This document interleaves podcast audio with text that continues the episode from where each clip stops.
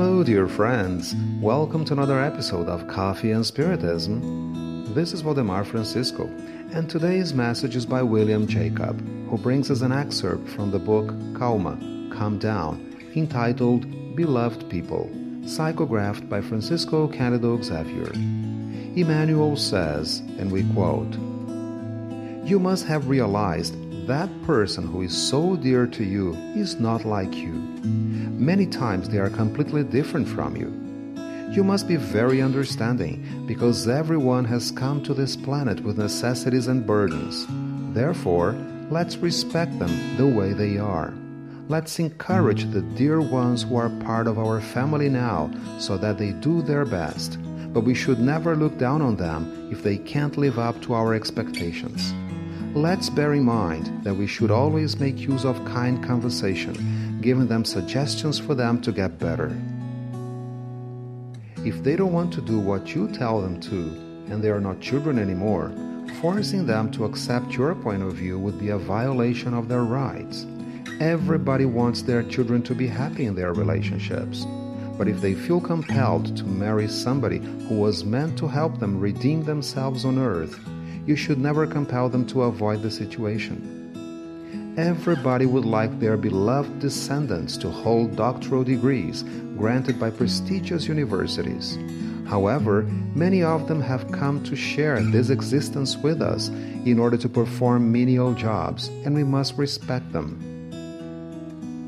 If beloved souls have fallen prey to evil and the reason for them to come to this world was to avoid being misled, don't reproach or condemn them, but set them free as much as possible so that they can choose the best course of action.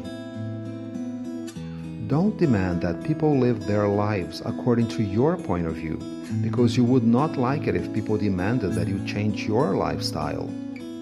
In a nutshell, don't get angry at somebody else's choices and live your own life. Accept the fact that people are free to live the life God has granted them. Unquote.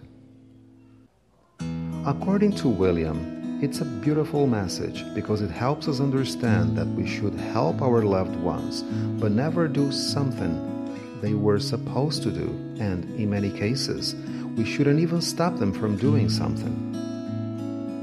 Naturally, many members of the family guide and teach because they want the best for that person, especially when they're parents and try to guide their children. It is natural to get sad when their children grow up and disregard the advice they have been given. However, we should bear in mind that they could be right. William points out that many parents feel concerned for the safety of their children when they decide to leave the city or the country they live in but later recognized that the experience was good for them and that their fears proved unfounded. Many couples, after going through a lot of hardships in their marriage, decide to get divorced against the will of people around them, and sometime later they find the right partner to share their lives with. Then, what are we supposed to do when somebody from our family makes the wrong decision or makes a choice they will regret in the future even after we try to warn them? William gives us an answer based on something he has heard from a mother whose son did something she didn't like. She told him she felt really concerned when her son decided to move out and live with friends.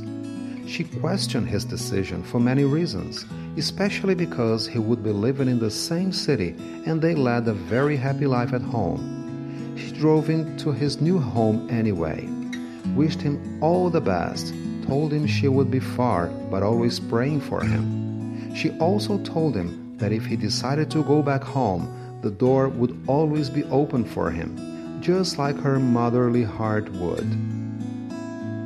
Time went by, and some months later he returned. She just hugged him and said, Welcome back, my dear. Many others perhaps would say in this situation, I told you, I warned you. She did not.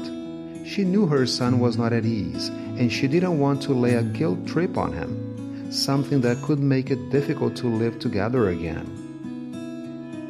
May Emmanuel's message and the example of this mother help you accept other people's choices and keep on loving them in spite of that. Peace and love to you all, my friends, and until the next episode of Coffee and Spiritism.